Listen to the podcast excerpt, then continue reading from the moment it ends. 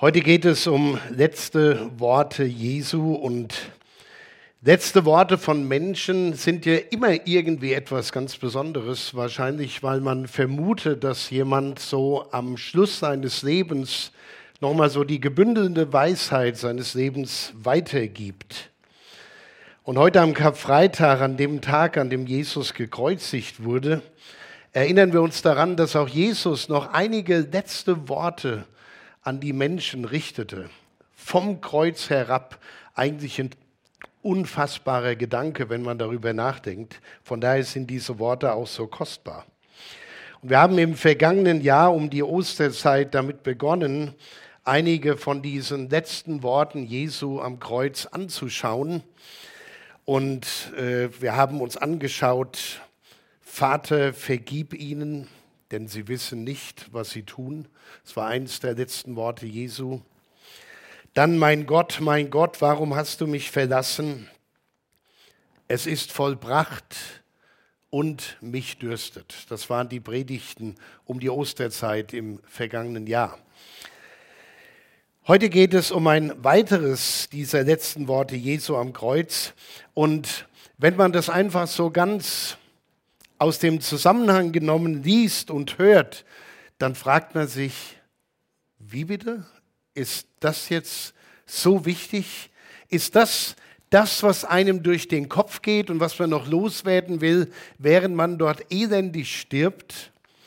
Es geht um das Jesu-Wort. Wo sind wir? Hier sind wir. Frau, siehe, das ist dein Sohn. Siehe, das ist deine Mutter. Das ist doch interessant, oder? Da stirbt jemand für die Menschen, für die Sünden der ganzen Menschheit. Und Jesus schaut vom Kreuz, sieht seine Mutter, sieht den Jünger, den er lieb hatte. Und als ob es nichts Wichtigeres gäbe, sagte er, siehe, das ist dein Sohn, siehe, das ist deine Mutter. Und wenn man das so liest, denkt man, ja, war das wirklich so wichtig? Und ich habe mich tatsächlich auch gefragt in der Vorbereitung, als ich darüber gebetet habe, was, was ist die Botschaft äh, für uns, für euch heute Morgen? Was soll ich da weitergeben?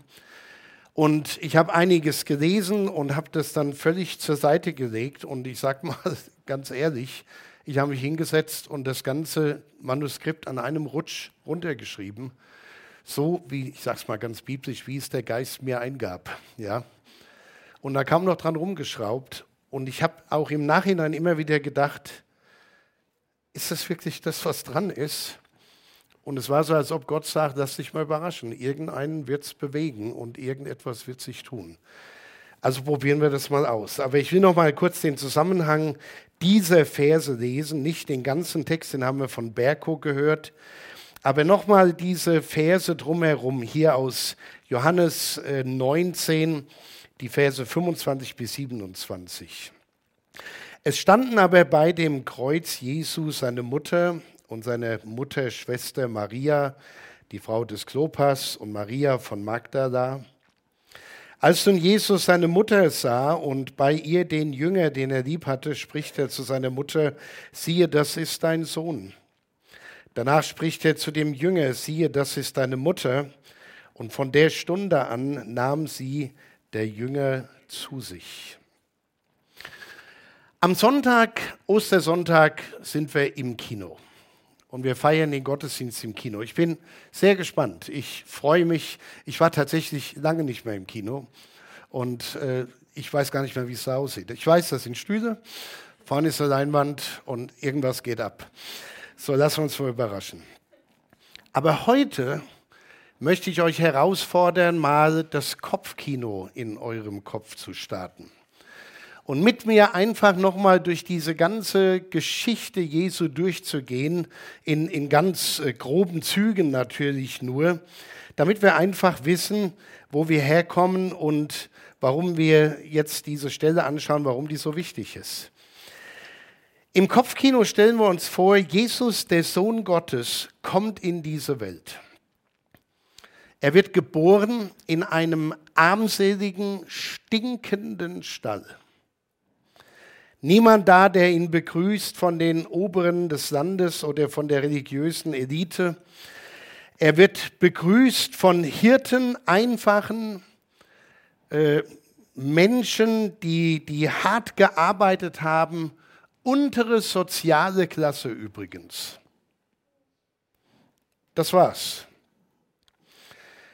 Dann wächst Jesus auf. Und zwar auch nicht in einem Haus, wo es studierte Leute gab, Leute, die die Schriften studiert hatten, sondern er wächst auf in der Familie eines Zimmermanns, in einer Handwerkerfamilie. Und ich kann mir bildlich vorstellen, wie Jesus da auch zuschaute, wie Josef, sein Vater, da Dinge baute, wie er selbst mit anpackte, wie er sich auf den Daumen haut und sagt, Halleluja. Natürlich nicht. Aber ich kann mir vorstellen, dass Jesus so mitten im Leben stand und mitbekam, wie das ist, dass Mensch in dieser Welt, in dieser auch schwierigen politischen Situation, weil wir oft sagen, früher war alles besser und einfacher, das war damals eine komplexe, schwierige politische Situation, in der er da aufgewachsen ist. Als Erwachsener fängt Jesus an zu predigen. Er beruft zwölf Männer, Ganz merkwürdige Auswahl. Fische, die mal zwei Wochen mit Jesus unterwegs sein müssen, damit sie nicht mehr nach Fisch stinken. Ganz merkwürdige Leute, eine bunte Mischung, man könnte fast sagen, repräsentativ für die heutige Christenheit, querbeet, alles dabei. Männer, die einfach bei ihm sein sollten. Und übrigens, Wer die kürzeste Definition sucht für das, was ein Jünger Jesu ist, das sind schlicht und einfach Menschen, die bei Jesus sind und mit ihm unterwegs sind.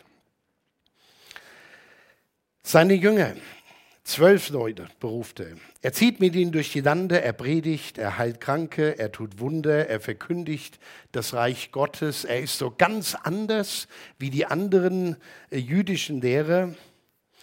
Und nachdem seine Jünger dann eine Weile mit ihm unterwegs waren, dann schickte er die los, immer zu zweit. Und die sollen genau das tun, was er auch getan hat, nämlich predigen, Wunder tun, Kranke heilen. Und die tun das. Und darüber hinaus haben sie wahrscheinlich die faszinierendsten Gespräche mit Jesus, die man sich nur vorstellen kann. Und doch haben sie vieles nicht verstanden. Denn dann merken wir, wenn wir die Evangelien lesen, und ich nehme nur mal ein Beispiel aus dem Matthäus-Evangelium, dreimal im Evangelium des Matthäus erzählt Jesus seinen Jüngern, dass er bald leiden muss, sterben muss und wieder auferstehen wird. Okay, wie würdet ihr denken, wenn euch jemand sagt, hör mal, und zwar mitten im Leben, ne? ein, ein junger Mann im besten Alter, äh, Anfang 30, so alt war Jesus da etwa, erzählt dir, äh, pass mal auf, ich muss bald leiden, ich muss bald sterben und dann noch krasser, ich werde dann von den Toten auferstehen. Dreimal musste Jesus das seinen Jüngern sagen, dreimal würde ich mal behaupten, haben sie mit Fragezeichen in den Augen dargestanden und gesagt, so richtig kapieren wir es nicht. Und dann beim letzten Abendmahl, das sie miteinander hatten, da war ihnen nicht klar, was als nächstes kommt. Jesus wusste allerdings schon, dass einer von ihnen ihn verraten wird. Und dann ist das auch passiert im Garten Gethsemane. Angeführt von Judas, der ihn verriet, kommt die geistliche Prominenz. Das fand ich auch interessant. Leute, die geschickt wurden von den Oberen der Juden. Man macht sich ja die Finger nicht selbst dreckig.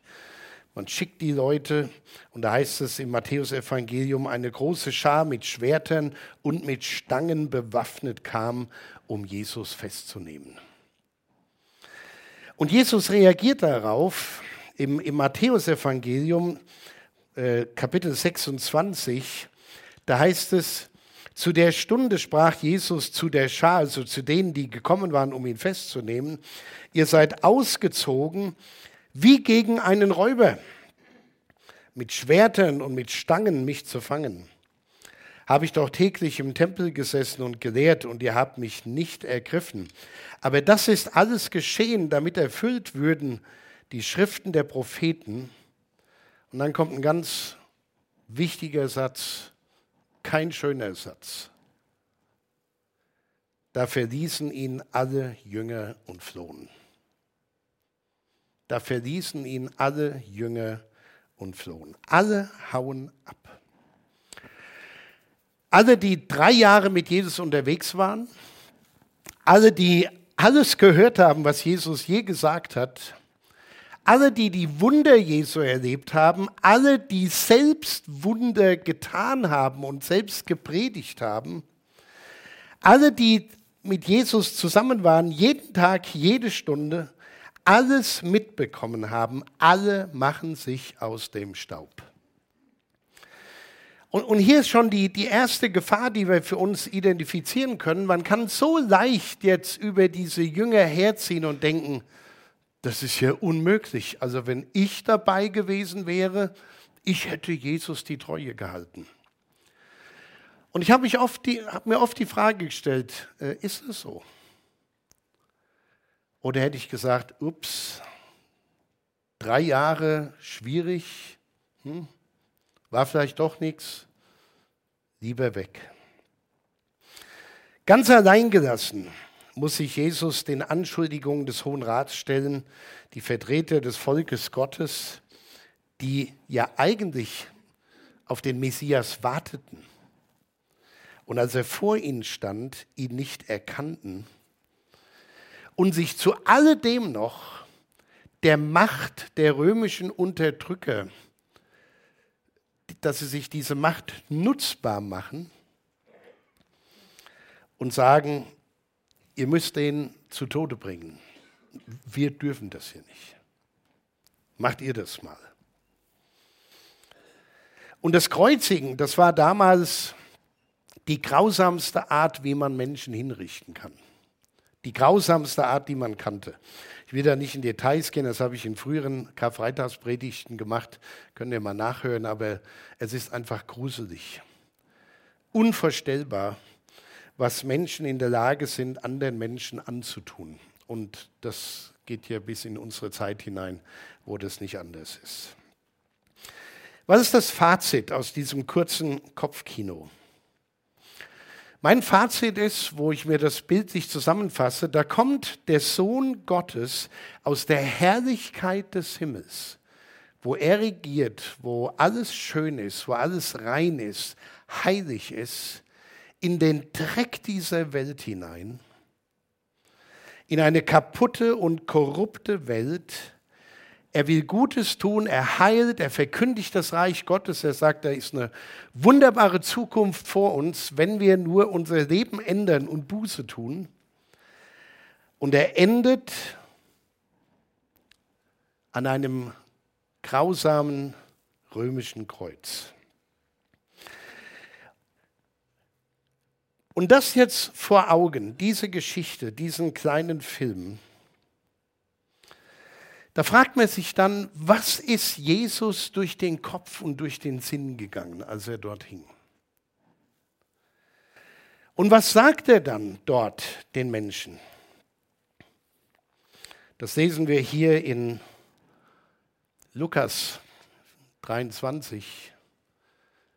Er sagt, Vater, vergib ihnen. Die wissen nicht, was sie tun. Das ist für mich so krass dass da so viel Liebe in Jesus ist, die selbst in den schwersten Stunden seines Lebens aus ihm heraussprudelt. Und im Leid, in dem Schmerz, da sagt der Vater, vergib ihnen, sie wissen nicht, was sie tun. Und dann stelle ich mir weiter in meinem Kopfkino vor, wie da unterm Kreuz die Menschen Jesus verhöhnen, verspotten. Das war ja ein Spektakel. Es gab ja damals kein Internet. Es gab keine Kinos. Es gab keine Ablenkung. Es gab keine Unterhaltung. So eine Hinrichtung, wow, das war so das, das Beste, was man kriegen konnte, um sich da hochzuziehen und an, der, an dem Leiden anderer aufzugeilen. Da stehen die Menschen, verhöhnen, verspotten ihn, haben ihren Spaß an diesem Spektakel. Seine Jünger geflohen. Judas, der ihn verraten hatte, hat sich das Leben genommen. Petrus, der immer eine große Klappe hatte, hat ihn dreimal verleugnet, als er gefragt wurde, hast du nicht auch da zu dem gehört? Sag ich, keine Ahnung, also mit dem habe ich nie was zu tun gehabt. All das weiß Jesus. Alle sind abgehauen. Einer hat sich aufgehängt, einer hat mich dreimal noch verleugnet, einer hat mich verraten. Meine engsten Leute.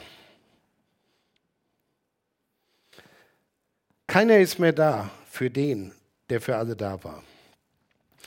Und dann schreibt der Evangelist Markus im 15. Kapitel in den Versen 40 bis 41, und es waren auch Frauen da. Und das ist ganz interessant. Klingt ein bisschen anders wie bei Johannes erst einmal. Es waren auch Frauen da, die von ferne zuschauten. Habt ihr das Bild vor euren Augen? Unter ihnen Maria von Magdala und Maria, die Mutter Jakobus des Kleinen und des Joses und Salome die ihm nachgefolgt waren, als er in Galiläa war und ihm gedient hatten, und viele andere Frauen, die mit ihm hinauf nach Jerusalem gegangen waren. Die Frauen waren da. Ich finde es bemerkenswert. Die Männer alle abgehauen und die Frauen kommen. Erst von der Ferne schauen sie, was da passiert, sehen Jesus leiden. Nicht nur ein paar wenige, sondern eine ganze Gruppe. Und ich dachte so, während die Machos und Schaulustigen unter dem Kreuz johlten und ihren Spaß am Leid Jesu hatten, da stehen dort abseits von allem Geschrei Frauen, die nicht spotten, die einfach nur trauern und leiden, weil Jesus dort elendig stirbt. Und je länger Jesus dort am Kreuz hängt, umso härter sein Leid wird, desto näher kommen die Frauen zum Kreuz. So sehe ich das in meinem Geist vor mir. Jetzt sind es nicht nur einige Frauen, sondern unter anderem ist Maria, die Mutter Jesu, dabei. Es ist ein Mann dabei, der Jünger, den Jesus lieb hatte. Und im Lärm des ganzen Geschehens stehen diese Menschen im Schatten des Kreuzes und sind einfach nur still. Einfach nur still. Sehen das, leiden, trauern, während die anderen johlen, schreien und sich an dem Tod eines Menschen ergötzen. Aber sie sind still, um das zu hören, was Jesus sagt. Weil wir müssen uns ja nicht vorstellen, dass er da am Kreuz hängt und sagt, im Übrigen, es tut zwar gerade weh, aber lasst mich noch mal ein paar wichtige Dinge weitergeben, das war eine gequälte Stimme, die voll Leid, in Leid gedrängt war. Im Getöse und Lärm der Ereignisse stehen Menschen am Kreuz, um auf Jesus zu hören. Und was hören sie, Frau? Siehe, das ist dein Sohn. Siehe, das ist deine Mutter. Wir lernen hier, wie wichtig es ist, in hoffnungslosen Situationen in den Stürmen und auch in den Wirbelwinden des Lebens in der Nähe des Gekreuzigten zu sein und zu hören, was er uns zu sagen hat.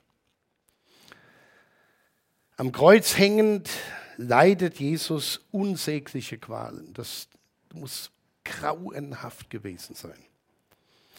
Dort leidend, was macht er? Er vergibt seinen Peinigern ganz ehrlich, ich habe Mühe, das irgendwie zu erfassen. Weil der erste Gedanke, der einem doch durch den Kopf schießt, wenn man selbst gepeinigt, geärgert oder, oder gequält wird, das ist doch in der Regel Hass, Rache, ich zahle es euch heim, wartet nur. Der erste Gedanke ist doch nicht bei uns Menschen, Vater, vergib ihnen, die wissen halt nicht, was sie tun. Aber wie wir es im Lied gesungen haben, so ist Jesus. Genau so ist Jesus. Er vergibt seinen Peinigern und dann kommt mein eigentlicher Punkt für heute. Es ist wirklich eine ganz einfache Predigt im Grunde genommen. Aber der Punkt ist, er kümmert sich um diejenigen, die zu ihm gehören. Da würden wir doch was ganz anderes erwarten, oder? Dass die, die er jahrelang geführt, begleitet, angewiesen, gelehrt hat, dass sie sich jetzt um ihn kümmern. Jesus kümmert sich um diejenigen, die zu ihm gehören. Jesus bringt Menschen zusammen und er sagt ihnen und uns, kümmert euch. Das ist eigentlich die ganze Predigt, zwei Worte. Kümmert euch. Und noch im Leiden fragt er nicht nach sich selbst, sondern denkt an die anderen. Was für ein Beispiel. Kümmert euch. Kümmert euch. Und wie wichtig war das tatsächlich in, in ganz praktischer Hinsicht in der damaligen Zeit? Äh, da gab es ja keine äh, Rentenversicherung oder Altersversorgung oder irgendwelche Sparpläne, sondern da war die Familie, meistens in der Regel natürlich die, die Jungs, die Männer, die in die Familie hineingeboren wurden, der Älteste, ganz wichtige Persönlichkeiten, denn die sorgten dafür, dass die Eltern, auch wenn sie alt sind und selbst keins, nichts mehr tun können, um unseren, ihren Lebensunterhalt zu verdienen, dass die versorgt sind. Maria, die Mutter Jesu, war zu diesem Zeitpunkt möglicherweise schon verwitwet. Der erstgeborene Sohn, den sieht sie vor sich am Kreuz hängen. Am Kreuz stirbt ihre Altersversorgung. Und Jesus kümmert sich darum. In seinem Leid. Ah, ah, wie ist es bei uns, wenn wir leiden? Ich habe meinem, meinem Sohn ein Bild geschickt, wie ich so erkältet war letzte Woche. Und ja, es hat ein bisschen leidend ausgesehen. Und er schreibt mir dann zurück, ah ja, Männergrippe. Na, und hat seinen Spaß damit gehabt. Aber es stimmt, wie schnell sind wir so die Leidenden und dann werden wir zu Magneten, weil dann ziehen wir alle an, die dann so Gefühle für uns haben und genießen es. Jesus leidet und kümmert sich. Man könnte sagen, unterm Kreuz entsteht da eine neue Familie. Da entsteht die Familie der Christen da entsteht ein Stück weit schon Gemeinde. Eine Familiengemeinschaft, die sich nicht auf Blutsbande gründet, sondern von Jesus selbst gestiftet wird und sie beginnt am Kreuz. Bei denen, die dastehen, still sind, genau wissen, wer sie selbst sind, genau wissen, dass sie eigentlich dort hängen müssten, aber der, der dort für uns hängt, sagt, kümmert euch. Ich habe alles für euch getan. Jetzt passt auf euch auf. Was hat Jesus nicht alles ertragen, um uns neues Leben zu schenken, uns in die Beziehung mit Gott zu bringen, uns Hoffnung auf ein Leben in seiner Herrlichkeit zu schenken? Kümmert euch. Aber tun wir das als Christen? Tun wir das wirklich? Und meine Antwort ist schlicht und ergreifend ja und nein. Ja, weil in einer gesunden Gemeindefamilie, da sollte das so sein. Aber es gibt leider viele Beispiele dafür, dass Menschen in ihrem Elend hängen gelassen werden, dass keiner nach denen fragt. Es gibt so viele, die spezialisiert sind auf Splittersuche. Ihr kennt das Bibelwort. Da gibt es die Leute, die die Splitter im Augen des anderen sehen und den Balken im, Auge des, im eigenen Auge nicht wahrnehmen. Das war ein Joke von Jesus. Das war eine humorvolle Präsentation einer tiefen geistlichen Wahrheit, dass es Menschen gibt, die überall bei anderen die kleinen Fehler entdecken, aber nicht merken, wie schräg sie selbst drauf sind. Und man sich selbst zum geistlichen Maßstab macht und keine Gnade mehr für andere hat. Jesus hat die Frauen und Johannes unter dem Kreuz nicht enttäuscht gefragt, was ist denn eigentlich mit den anderen, mit denen ich unterwegs war? Wo sind die denn abgeblieben? Warum sind die nicht hier? Was ist denn los? Ich habe drei Jahre investiert, das soll hier weitergehen. Was ist da eigentlich los? Da war keine Bitterkeit. Da war nur Liebe und Fürsorge. Das erstaunt mich bis in meine Grundfesten hinein, weil wir unter Christen, auch manchmal hier in der Gemeinde, echt Spezialisten haben, die überall die Fehler der anderen entdecken oder meinen zu wissen, was da falsch ist, die eigenen Fehler nicht sehen, nicht merken, dass indem sie den anderen kritisieren, schon selbst sündigen.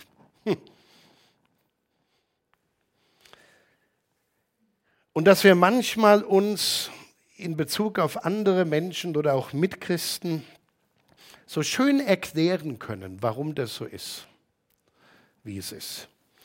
Oder hätte doch gut sein können, dass Maria und Johannes und die anderen da am Kreuz äh, gestanden hätten und gesagt hätten, es ist wirklich eine Schande. An so einem wichtigen Moment sind die nicht da. Vielleicht sind einige hier, die sagen, wo sind eigentlich die anderen? Karfreitag, wir stehen unter dem Kreuz. Warum sind die nicht hier? Und dann kann man sich ganz schnell erklären, warum das so ist und kriegt dann so das Gefühl, ich mach's doch besser. So diese fromme Arroganz, die natürlich nicht äh, Arroganz genannt wird, sondern da, das tarnen wir ja dann mit anderen Begriffen, die Sorge um die anderen oder irgend so ein Quatsch. Wo sind eigentlich die anderen? Und Jesus ist nicht bitter. Der zeigt einfach Liebe und Fürsorge. Und ich denke, wenn wir wieder lernen könnten, im Getöse dieser Zeit still im Schatten des Kreuzes zu stehen und zu hören, dann würden wir Jesus vielleicht sagen hören, kümmert euch. Ihr braucht einander.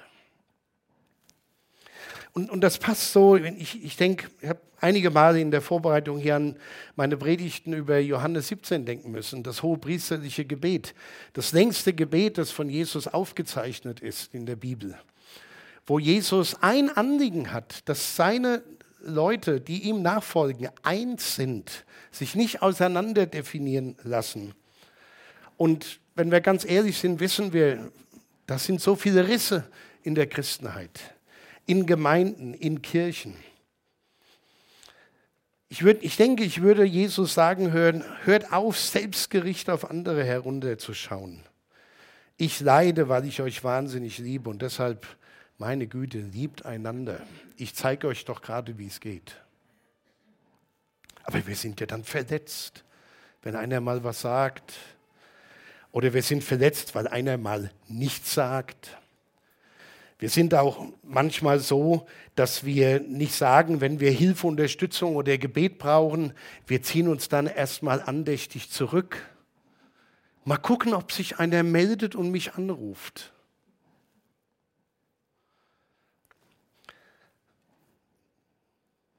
Das ist doch Käse, oder? Ich denke, Jesus würde sagen, hört auf, die Fehler bei den anderen zu suchen. Hört auf, darüber zu jammern, dass die anderen jetzt noch nicht hier sind. Die kommen schon. Liebt einander, dient einander, gebt meine Liebe weiter, folgt mir, kümmert euch. Und so sagt Jesus leidend am Kreuz, siehe, das ist dein Sohn. Siehe, das ist deine Mutter. Berko, siehe, das ist nicht nur irgendjemand aus der Nachbarschaft, das ist dein Bruder, das ist dein Freund. Da ist eine neue Beziehungsebene entstanden, die nicht nur menschlich ist, da ist viel mehr. Im Schatten des Kreuzes verändern sich die Verhältnisse und Beziehungen. Und Jesus war das so wichtig, dass er das noch in all seiner Schwachheit weitergeben musste. Da sage ich mir, wenn das Jesus am Kreuz so wichtig war, dass die Maria begreift, das ist jetzt dein Sohn, der wird sich kümmern, der wird für deine Altersversorgung sorgen.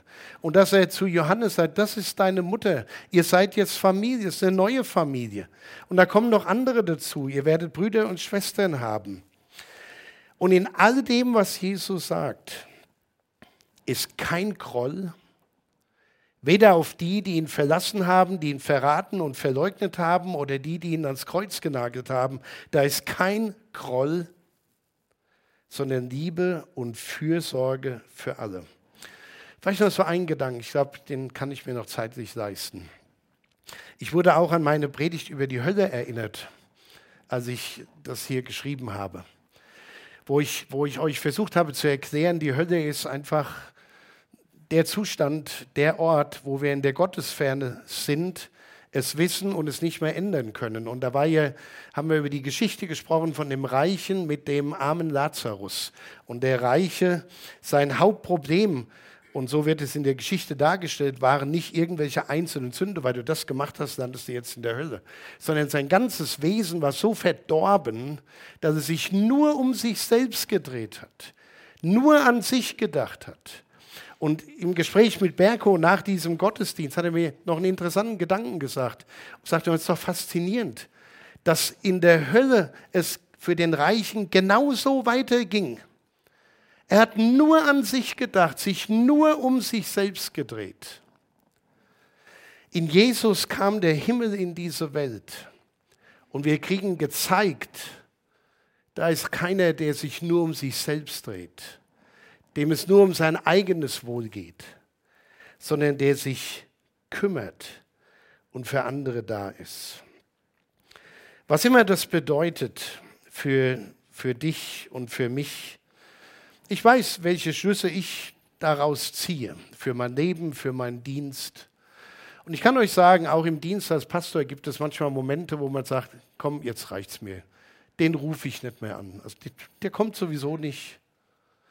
Ich weiß gar nicht, was bei dem anderen los ist, aber ich habe so das Gefühl, der will nicht mehr und jetzt habe ich auch keinen Bock mehr. Ich weiß, dass es viele gibt, auch in unserer Gemeinde, die da sind und sagen, ja, mal sehen, ob sich mal einer meldet, mal sehen, wie christlich die Gemeinde ist.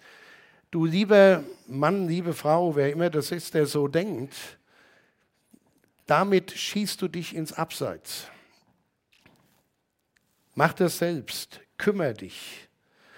Es war Jesus so wichtig, in seinem Gebet in Johannes 17 und hier in seinen letzten Worten am Kreuz, dass klar ist, seid füreinander da, kümmert euch. Und zwar in einer Haltung, wo es nicht um darum geht, den zeige ich es jetzt oder sonst was, sondern der Liebe und der Demut. Und ich sage euch, eine, eine Gemeinde, wo Menschen sich unterm Kreuz stehend um andere kümmern. Selbstlos, bedingungslos. Das ist ein Ort, der wie der Himmel ist.